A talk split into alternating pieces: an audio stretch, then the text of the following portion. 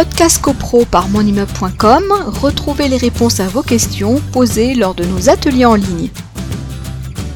Si le quitus est voté au syndic, mais qu'on voilà, mais qu'on découvre plus tard qu'il a fait passer dans une résolution une décision qui n'était pas clairement établie, etc.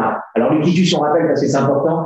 C'est vrai que si on a le moindre doute, on ne donne pas le quitus, mais le fait de donner le quitus, c'est pas non plus une absolution euh, pour le, le, le syndic parce que euh, si on, on, le donne par rapport aux éléments dont on dispose. Donc, si on a donné son quitus, mais qu'on découvre des éléments par la suite, c'est pas, c'est pas parce qu'on a donné son quitus qu'on est pour autant dépourvu de toute action vis-à-vis de son syndicat. Oui, parce voilà. que souvent on dit on est point et main liés là, ça y est. On non. Peut plus, on peut... non, bah non, bien non, sûr. Hein, non. Voilà, c'est pas, c'est pas ça. Donc vous voyez que il euh, y a beaucoup de choses à faire. Hein, faut pas croire. On est, on peut agir, on peut agir. Il faut pas être passif. Faut pas croire que tout est, que la cause est perdue. Euh, on, on, est, on est, on, on, peut, on peut être un peu tout seul parce qu'on n'est pas suivi par les, par les, par les autres copropriétaires. Mais il peut y avoir une action, une action commune euh, bah, de, du syndicat.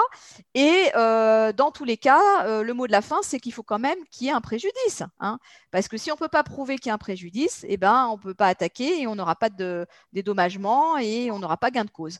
Donc, euh, donc Frédéric, ça, c'est quand on vient te voir, tu, tu étudies bien le dossier, tu vois si, euh, si on peut aboutir. Hein il, y a, il, y a, deux sortes de préjudices, parce qu'il y avait une, une, autre espèce qui était la suivante, c'est-à-dire que vous aviez un, un syndic qui, avait, qui alertait, parce qu'en fin de compte, les exemples sont souvent les mêmes, parce que euh, dans un immeuble, on a des, des, des, des, des des, des, enfin, des, des, points communs que ça arrive très fréquemment. C'est encore une histoire de toiture euh, de, de, qui fuit, etc. Et en fin de compte, euh, vous avez un copropriétaire qui est allé rechercher la responsabilité de son syndic. Le préjudice, il l'a chiffré de manière très simple. C'est que son locataire a dû quitter les lieux, donc il a perdu, une, il a perdu des loyers. Donc, euh, date de départ, date de retour d'un locataire, on prend la valeur locative, on multiplie par nombre de mois, c'est vite fait. C'est plus difficile à chiffrer le préjudice quand on a un préjudice euh, subjectif.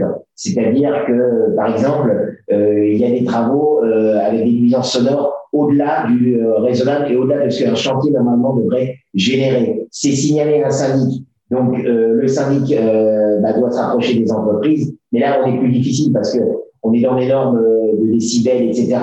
Ou quand c'est, par exemple, on, on est copropriétaire et on se plaint euh, d'odeurs remontant d'une activité de restauration de odeurs euh, olfactives, c'est plus plus difficile.